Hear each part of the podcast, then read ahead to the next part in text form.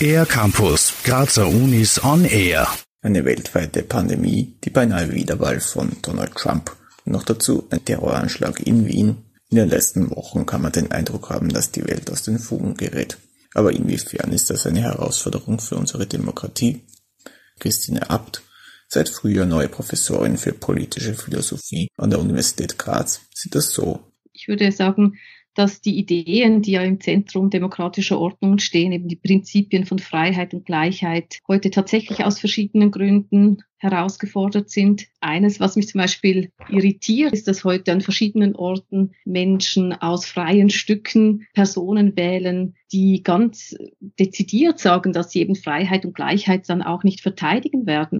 Auch die soziale Ungleichheit gefährdet die gesellschaftliche Ordnung, meint Christine Abt. Und nicht zuletzt würde ich auch sagen, ist es nicht gelungen, in den letzten Jahren die soziale Ungerechtigkeit zu reduzieren. Die Schere zwischen Reich und Arm geht auseinander und Begegnungen und Berührungspunkte zwischen Menschen unterschiedlicher sozialer Schichten haben in den letzten Jahren auch eher abgenommen. Ich denke, solche Dinge torpedieren eben die Idee demokratischer Gleichheit und Freiheit.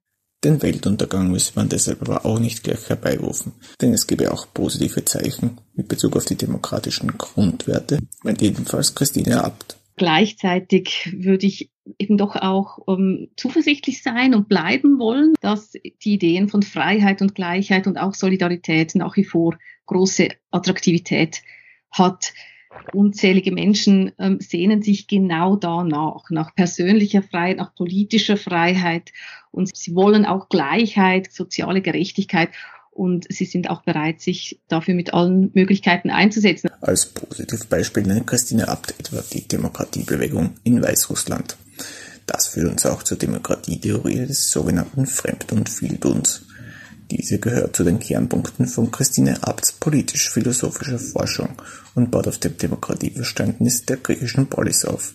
Wichtig ist dabei, Demokratie heißt, dass man etwas verändern kann. Dass Demokratie kein Zustand ist, sondern eben eine Praxis, die immer wieder erneuert werden muss, und zwar täglich. Also was in der athenischen Demokratie passiert, ist ein Auftrennen zwischen dem Notwendigen und dem Möglichen. Es ist nicht zwingend das Beste, das wie es ist, sondern im Gegenteil, es fasste ein, eine neue Vorstellung eben Fuß, dass es immer Verbesserungsmöglichkeiten zum Status quo geben kann und dass diese Veränderung von den Menschen selbst eingeleitet werden kann. Für den ER Campus der Grazer Universitäten, Raphael Reithofer. Mehr über die Grazer Universitäten auf ercampus-graz.at